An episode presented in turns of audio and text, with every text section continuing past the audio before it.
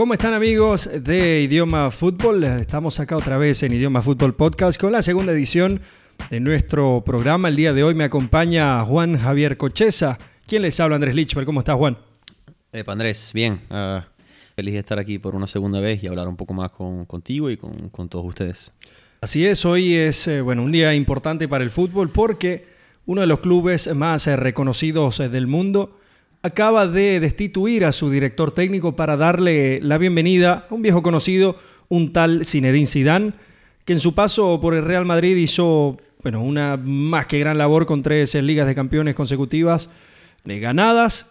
Y vamos a hablar un poco de eso porque vamos a analizar por qué se va Solari, en qué situación llega Zidane y qué esperamos de él y qué, qué decisiones que tiene que tomar porque evidentemente en toda situación cuando un director técnico llega a un equipo y más si la temporada está avanzada, es hora de tomar decisiones. Juan, ¿cómo se dio la situación de Sidán al Madrid? Sí, bueno, primero respondiendo el orden de las preguntas que hiciste, lo de Solari. Eh, yo creo que es basado en resultados y no mucho más que eso. A ver, eh, al principio todo parecía salir muy bien, las cosas hacían clic, como se dice, los jugadores estaban funcionando pero me parece que no fue suficiente. Se quedó corto, utilizó prácticamente la misma alineación titular y, los mismos 14, si metiendo mucho, 15 jugadores metiendo a Keylor Navas, que lo colocaba en copa. Y empezaron las lesiones, desgaste físico, jugadores como Cross, Modric se veían muy, muy lentos y empezó a bajar el equipo. Y pasó, bueno, lo que ya todos sabemos, los 10 días nefastos del Real Madrid donde perdió prácticamente las tres competiciones y ahí no quedó de otro el presidente que, buscar una opción nueva. Creo yo personalmente que si Solari hubiese estado vivo en alguna de las tres competiciones, especialmente en la Copa del Rey con lo que pasó con, con el Barcelona y, y lo del Ajax eh, con, con, la Champions League, no tanto la liga, igual fuera presidente ahora, eh, fuera director técnico. Sí, yo creo, yo creo que haber eliminado al Barça, indiferentemente de que se ganara o no la Copa, después yo creo que aseguraba la, la continuidad de, de, Solari. Pero bueno, no es el caso y, y, estoy totalmente de acuerdo. La gota que derrama el vaso es aquella derrota con el Ajax, porque Solari se va del Real Madrid ganando un partido 4 por 1, su última actuación, pero esto da también a entender que la decisión ya estaba tomada desde la semana pasada. Sí, de hecho hay muchas fuentes eh, que concuerdan en que ya Zidane tenía cinco días, de que las conversaciones con Zidane comenzaron hace cinco días. Y eso data nada más y nada menos que el miércoles pasado, que es un día después de, la eliminación de Champions League. Hablar un poco de, de, de Zinedine Zidane, cómo se va, porque bien se dice que una de las razones principales es que Florentino Pérez no cedió ante las peticiones de Zidane incluyendo la de que permaneciera Cristiano Ronaldo en el plantel, y entre otras la reconstrucción de la, de la plantilla. Ahí Zidane al parecer dice yo no voy a seguir en este proyecto y otras razones más personales evidentemente como el cansancio, sobre todo mental, porque ser director técnico del Real Madrid es muy demandante y, te puedes imaginar hacerlo por tres años. Ahora, para que Zidane vuelva, eh, eh, Juan, Definitivamente Florentino Pérez en esta ocasión sí ha tenido que aceptar todas las peticiones de Zinedine Zidane. ¿Cuáles crees tú que han sido esas peticiones para que Zidane eh, vuelva a Real Madrid? Para mí una tiene que ser el hecho de, que le permitan reconstruir la plantilla para la temporada que viene con los jugadores que a él le parezca. Sí, mira, lamentablemente eh, en la posición que estamos nosotros es muy difícil tener información de primera mano, algo que, que queda muy dentro del club. Lo que sí está claro es lo que mencionabas, las declaraciones de Zidane antes de salir en la temporada pasada. Él solamente hablaba del cansancio y hablaba de que el club necesitaba un cambio. No decía mucho más que eso, era bastante subjetivo en todo lo que decía. Y ahora regresa diciendo exactamente lo mismo. Eh, vuelve a las declaraciones que habló y vuelve a decir que que todo fue del cansancio, que necesitaba tiempo para sí, para su familia, que ya después de estos meses, 10 meses si no me equivoco, ya está listo para volver a entrenar, él necesitaba volver a entrenar, veía desde su casa, todo esto lo digo leyendo las declaraciones casi literal, desde su casa veía los partidos y, intentaba poner las formaciones y ya le, estaba entrando esas ganas de, volver a estar en, la, en la primera plana. Florentino con la llamada que le hizo, él dice que no lo dudó, y regresó. Ahora, como dice Andrés, creo que hay algo mucho más allá que la simple idea del cansancio y las ganas de regresar y el amor al club. Sí creo que Florentino no cumplía con los requisitos que Zidane le sí, pedía. con sus exigencias. Con las exigencias, es la palabra.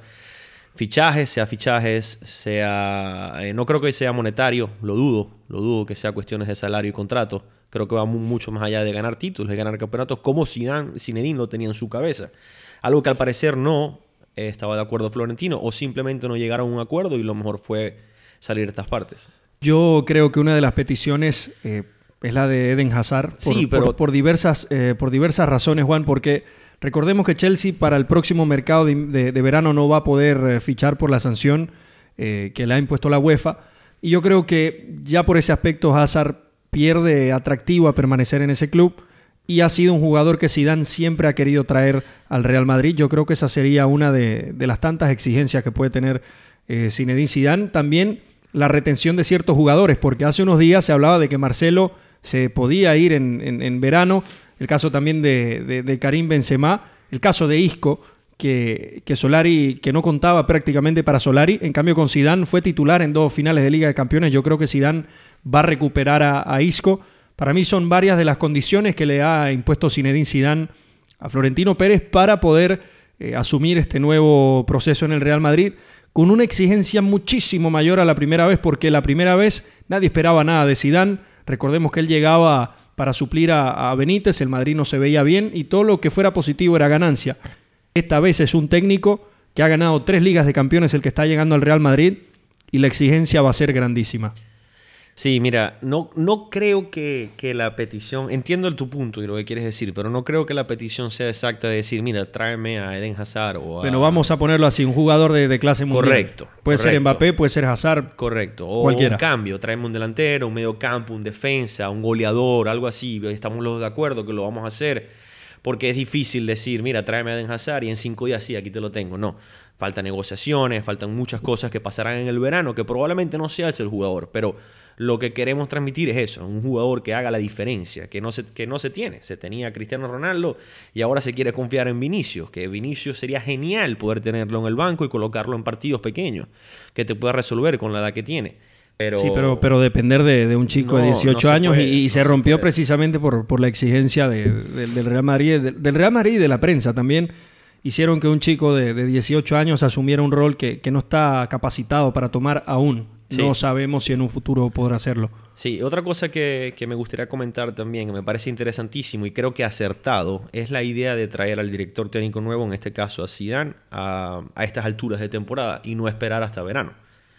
Esto, la, la- la clave es la, la preparación de la próxima temporada desde antes. Eh, se empieza a preparar desde ahora el equipo que quieres el año que viene, la formación física de los jugadores, empiezas a preparar la pretemporada, aunque parezca muy temprano, ya la pretemporada empieza a ser trabajada. Empiezas a trabajar con el nuevo cuerpo técnico, con tus preparadores físicos y es mucho más fácil tener al equipo desde ahora que agarrarlo en junio. La moral comienzas a subirla desde antes, no es todo tan apresurado como, como pareciera y, y como, lo, como lo digo, repito, eh, me parece acertado y me parece lo que, vi- lo que tenía que haber hecho el equipo. Hablar un poco también de, de Santiago Solari. eh, creo que no se le podía exigir mucho dado el No, momento que no. estaba llegando, pero no. sí hay que analizar futbolísticamente, eh, sobre todo los desaciertos de, de Solari. Yo creo que Solari intentó jugar de una forma en la cual su plantilla no estaba hecho para Sí. ello. Sobre todo porque dos competiciones las tenía en sus manos. No ganarlas, obviamente, pero sí avanzar a la siguiente ronda. La Copa del Rey la tuvo en sus manos. Empatar en el, en el, Barce- en el Camp Nou 1 a 1 y luego ir a- a- al Madrid y, y perder como perdió es netamente culpa de él. ¿ok? Igual con el Ajax. Vas a ganar un equipo que no tiene tanto renombre como el Barcelona, mucho menos como el Real Madrid.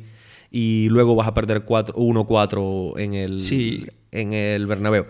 Eso ya es netamente culpa de él. Todo lo demás, como el equipo venía, eh, los 10, 12 puntos que él, que él, que él tomó el equipo cuando de- del primero cuando, cuando tomó el mandato, ya es ok, venía de otro técnico. Pero estos resultados últimamente sí, lamentablemente, todo cae en el peso de él.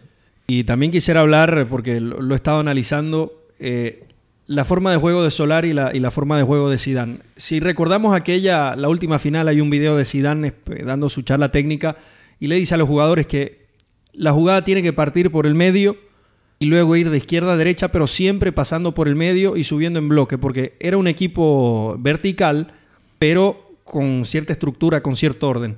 Ahora con Solari yo veo que había una sobreexplotación de las bandas. Sí, netamente. ya, la, idea de colocar a Lucas Vázquez todos los partidos es para cubrir la banda derecha. Y, él buscaba con Lucas Vázquez un perfil natural derecho y con Vinicius, pese a ser derecho, estar en perfil cambiado, Vinicius no es un futbolista que tenga mucha diagonal. Si lo vemos siempre llegaba a la línea final y ahí se complicaba.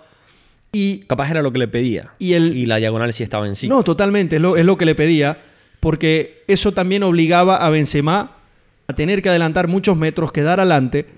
Y como la jugada se iba por la banda con dos jugadores extremadamente rápidos como Lucas Vázquez y Vinicius, Luca Modric y Tony Cross, que no han tenido un buen rendimiento y para mí no es porque no puedan hacerlo, sino porque el, sistema no les favorece, quedaban muy atrás. Quedaban perdidos. Quedaban muy atrás porque va por, va el carril izquierdo Vinicius, un pelotazo, nadie le va a poder a, ir a la velocidad de, de sus compañeros. Y eso es lo que, eso es lo que pasaba. Entonces el, quedaba... el, hueco, el hueco donde debería estar el jugador 10, como lo conocemos nosotros, que en muchos fútbol no, no, modernos no se juega, y en este Madrid mucho menos. No, no lo había, nadie lo, lo, tenía. Entonces cuando Luka Modric y Kroos tomaban la pelota, no había nadie a quien dársela ah, más que las bandas. Exacto, había un espacio demasiado grande. Además, eh, destacar ciertos jugadores que, que, usaba Solari, el caso de, de Llorente, el caso de Reguilón, el caso de Lucas Vázquez, son futbolistas muy intensos y algo que yo vi en el Real Madrid de, Solari es que él siempre buscaba la agresión, la intensidad siempre sobre el futbolista que tuviera la pelota. Y por eso el caso de, Reguilón, ya Marcelo por la edad que tiene no puede ofrecer ese tipo de trabajo. Sí, el caso de Reguilón, el caso de, Llorente, pero ahora con Zidane las cosas van a ser diferentes. Yo creo que ahora Isco va a ser nuevamente protagonista y más en la, en la demarcación que, que tú mencionas. Yo creo que Isco si va a retroceder, si va a ser un nexo entre la línea de Luka Modric y Tony Cross con los atacantes. Yo creo que vamos a ver un Real Madrid muy parecido, por lo menos en esta temporada al que Zidane venía trabajando y de acuerdo a las piezas que vengan para la temporada que viene pudiéramos ver una nueva faceta de, de Zinedine Zidane, pero por lo pronto creo que va a ser muy parecida a la que vimos en los últimos tres años. El once titular debe ser parecido al que jugó contra, contra Liverpool en la final de la Champions League, el último partido de Zinedine, eh, sacando a Cristiano Ronaldo y colocando a Gareth Bale. Eh, no, no, no creo que, habrá mucha diferencia. Probablemente eh, haya, como ya lo dijo, ha visto los, los últimos partidos y siga probando con Reguillón ah, en vez de Marcelo, capaz lo rote. Lo que sí creo que me inclinara mucho más en colocar a Keylor Navas. Eso, de eso quería hablar porque Keylor Navas fue el portero de Sidán a ciegas en las últimas tres temporadas y, con él ganó tres ligas de campeones. yendo más allá. Dio, Juan dio una, dio una actuación muy buena y contrastado con la actuación de, de Courtois. Acá, tengo un dato de, de Mr. Chip. Dice, Courtois ha detenido un 67% de los remates a puerta que ha recibido en la liga. De todos los porteros titulares del campeonato español, solo Cuellar de Leganés tiene peor porcentaje que el guardameta del Real Madrid. Un Real Madrid no se puede dar el lujo. es, casi la mitad de tener, de, tener a un guardameta en esa forma. Y es, y es raro porque el Courtois que veíamos en el Chelsea, sobre todo el, del Mundial, que fue el último antes de llegar a Real Madrid, fue, fue espectacular. Ahora, acá hay dos situaciones, Juan. La primera, ¿qué tanto peso tiene Zidane? Porque si Zidane pone a Keylor Navas, va a estar contradiciendo fuertemente a Florentino y va a estar demostrando que, fue un, desacierto muy grande el hecho de, traer a, Courtois. A ver, si hubiese pasado... Y si deja a Courtois, para mí es porque la presión de, Florentino sigue siendo más grande. Entonces yo creo que aquí es donde se va a ver la primera rebeldía de Zinedine Zidane en esta segunda etapa. Sí, a ver, si, si esto hubiese pasado a principio de temporada, probablemente sí fuera tan blanco y negro como lo dices tú. Courtois significa colocamos al portero nuevo que, nos trajo el presidente o que siguiendo confiando con mis ideales. Pero viendo estos datos, y, no hay que ir tanto los datos, viendo los partidos, eh, lo, que ha hecho Courtois últimamente, no creo que haya tanto debate en colocar a Keylor Navas. No, sí, futbolísticamente sí, eh, es, la decisión se ve a, Keylor. Se ve a leguas, Pero por eso, por eso digo que la única razón para mí por la que Courtois siga siendo el portero titular es por una presión desde Sí, arriba. Eso sí, eso sí porque, está claro. porque futbolísticamente no, no hay explicación. No lo veo. A menos que en los entrenamientos sea espectacular y casualmente en los partidos no, no funcione, pero no, no sé, no, no, no sabría decirte. Eh, De hecho, cada, cada partido que pasaba que el titular era Courtois, para mí era más impresionante aún. No, no lo entendía. Yo decía, le pensé que el del Ajax iba a ser el último. De los cuatro goles, no quiero ir tan lejos, pero por lo menos dos fueron culpa de él, no al 100%, pero un porcentaje alto. Y, y- y ya veremos, ya veremos el fin de semana cómo, cómo irá.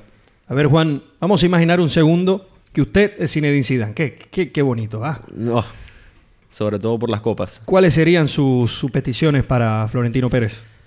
Muchas, eh, son muchas. A ver, vamos, vamos por partes. Sí.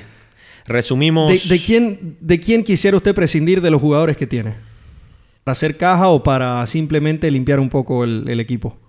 La idea de Marcelo no, no, no, no la veo tan, tan desacertada. La idea de que Marcelo se vaya, si es por, por, por un buen dinero.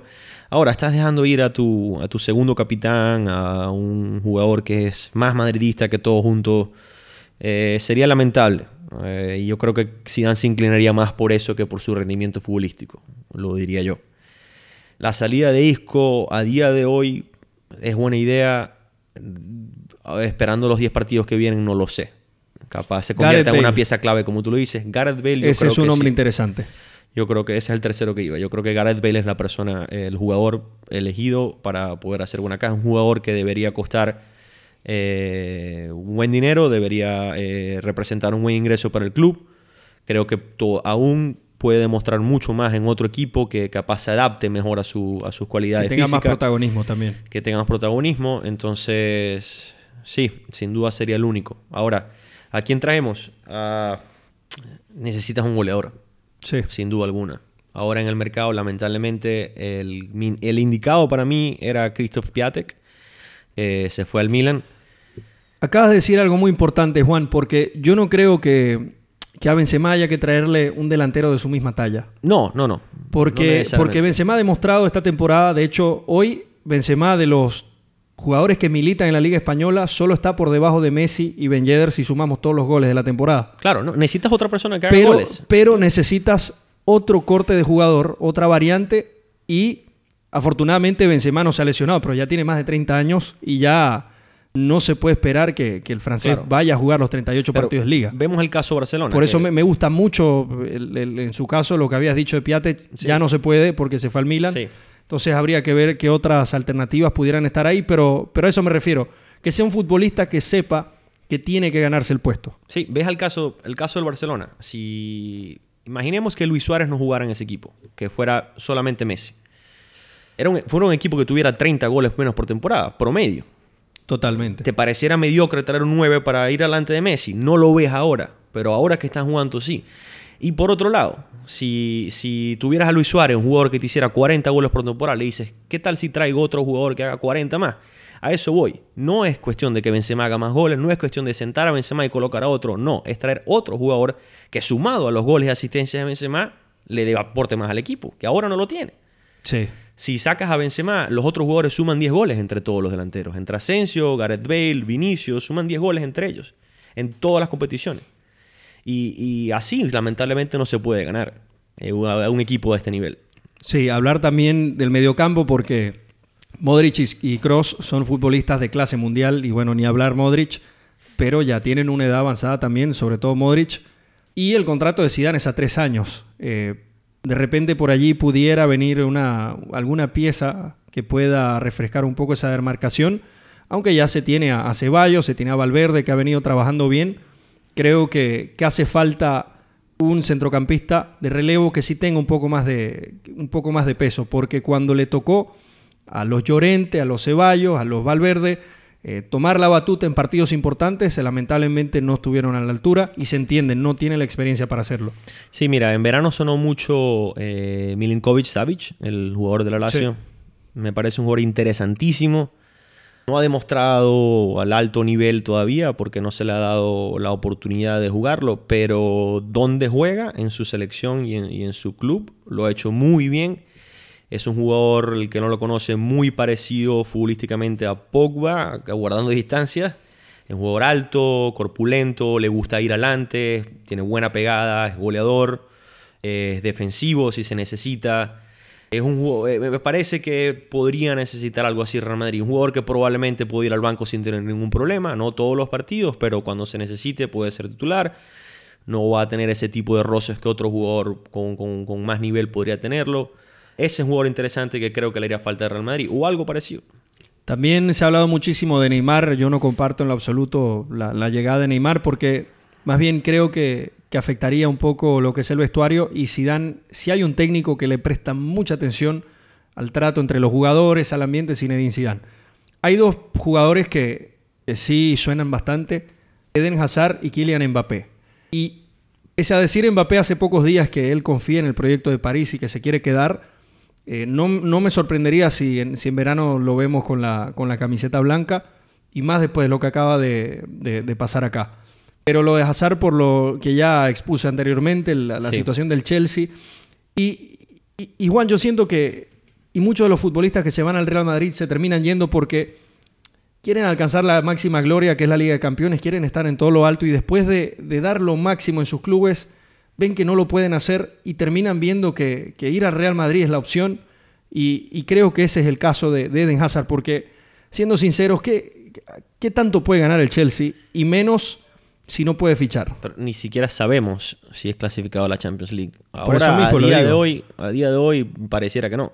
El día, el día de el, último partido del Chelsea, creo que fue ayer, eh, lo, lo, salva Hazard en, en, el 90. Un buen empate.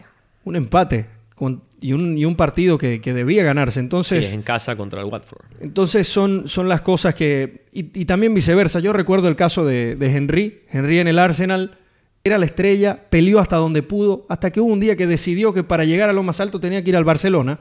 El mismo caso de Zidane, Juan con la Juventus lo intentó, lo intentó, lo intentó, no pudo ganar la Champions. Me quiero ir al Madrid, quiero ganar la Champions y la gana.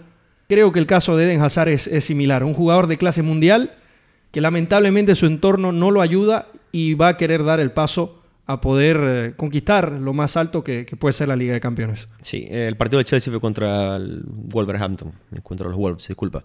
Eh, sí, era un partido ganado, Hazard lo salva y a ver, no, no, no creo que lleguen a la Champions League, esa motivación que tienen todos los jugadores, sobre todo él, eh, hace falta, hace falta jugar en un equipo como, como el Real Madrid y, y creo que Zidane es una pieza clave para traer jugadores nuevos. De hecho, se eh, decía que, para que Hazard se quedara en el Chelsea tenía que llegar Zidane al, a, la dirección técnica. Entonces, sí, uno de los rumores era ese. Eh, Zidane, desde que es director deportivo del Real Madrid, eh, viene pidiendo a Hazard y Zidane ha tenido muy buen ojo. A Varane lo trae Zidane de la segunda división de Francia y mire quién es Rafael Varane hoy en día, es campeón del mundo, un zaguero central Correcto. más que probado. Entonces, de repente, y, y cuando Zidane dijo lo de Hazard fue cuando Hazard evidentemente no era Hazard que es el día de hoy. Sí, hablamos era muy años, era un muy buen jugador de la liga seis francesa. años atrás, sí. No, inclusive más, eso ah, fue cuando jugaba en Francia. Sí, en 2011 fue. Ok. Eh, y Zidane vio en Hazard un futbolista de clase mundial y se terminó eh, convirtiendo en tal. Entonces, vamos a ver si, si le van a dar la derecha a Zidane para traerlo. Lo, lo, de Mbappé lo veo parecido a lo que menciona. Eh, Mbappé se fue muy feliz hace dos temporadas al Paris Saint Germain como lo que era el fichaje más caro de, la historia después de Neymar, obviamente, que lo tenía como compañero. Eh, su sueldo no se sabe oficialmente, pero más o menos sabemos que es bastante alto, el que tiene en el club. Y eh, es un jugador que, va a la casa, regresa a su casa a jugar en París, se confía en el proyecto. Eh, como mencioné, traen a Neymar, un par de jugadores más. Y, pero dos años más adelante, ahí seguimos, ¿no? Eh, no, y, uno ve, Juan... Juegas la liga, un paseo, el, patio en tu casa y vas a la Champions y qué. ¿Cómo queda el París eliminado en la Liga de Campeones? Parece un equipo sin, sin, alma, Juan. Sí, sí, a eso voy. Y tienen problemas internos también. Lo tuvieron con Emery, al parecer lo tienen con Tuchel también. Eh, este Rabiot tiene meses sin jugar y nadie sabe por qué. No hay parte médico. Me parece un jugador imprescindible. ¿Le gusta Rabiot para Real Madrid? Para cualquier equipo del mundo, sí, sí, claro. Es que eh, para mí en el, en el Paris Saint Germain es un jugador imprescindible. Colocas a Dani Alves de medio centro, a Marquinhos de medio centro y tienes a Robbie en su casa viendo el partido por televisión. Hay cosas que no entiendo. Va más allá del fútbol, lo sé, y son cosas que nosotros no sabemos, pero eh, si la lógica fuera tan clara como el jugador debería jugar o no, es eso. Y Mbappé no se ha visto contento en los últimos partidos, eh, sobre todo el día del match contra el Manchester United. No se veía motivado, no se veía ese Mbappé que jugó en el Mundial, que estaba feliz, que siempre era eh, disfrutando El, con el- sus el amigos, mismo, sus el, mismo, el mismo Mbappé del Mónaco. Sí, Era otro. Recordemos que es un niño. Estamos hablando de un niño aún. Eh, las emociones eh, les, les- les- les chocan diferentes que a otro.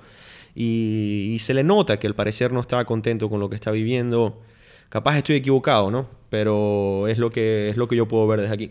Me gustaría, más por cuestión de, de madurez, Hazard, porque no, si, vamos a hablar claro, si Mbappé llega al Madrid, él va a ser la estrella del equipo. Sí, Y es el que, que va a tener que asumir las riendas y, y recordemos, tiene 19 años, pero no creo que tampoco la afición de Real Madrid se vaya a molestar si, si llega Kylian Mbappé. No, a ver, al- creo al que es la, es la mejor opción, pero entiendo lo que quieres decir y capaz traer eh, primero en la situación en la que estamos, traer a Hazard y luego eh, más adelante a, a Kylian. Y, y digo, digo lo de la madurez porque uno ve a Vinicius cómo empezó la temporada y a medida que, que por sus buenas actuaciones la, la- la exigencia fue subiendo, la presión fue subiendo, que él empezó a, a- a jugar con un nivel un poco más bajo. Se quedaba no, sin no pierna, to- no- no se quedaba sin tomaba, no pierna. tomaba buenas decisiones, erraba muchísimo el arco. Vinicius, los últimos partidos a partir del minuto 20-25 no tenía piernas. Sí. Las necesarias para poder Y- hacer los regates que él quiere. que Y él tanto quería. así que se termina rompiendo Sí. Vinicius por, por Sí, varios meses. Por sobrecarga. Sí, sí. Entonces este fue el tema Bueno. de- de- del día de hoy. Sí, muchísima, muchísima tela que cortar. El Real Madrid tiene a Zidane otra vez. No esperamos que este Real Madrid vaya a ganar la liga, está muy lejos. Pero es más lo que decía Juan, ya desde ya planificar lo que será la campaña que viene y allí sí ponerle el termómetro a Zinedine Zidane. Eh, mañana juega también eh, la Liga de Campeones la Juventus con el Atlético.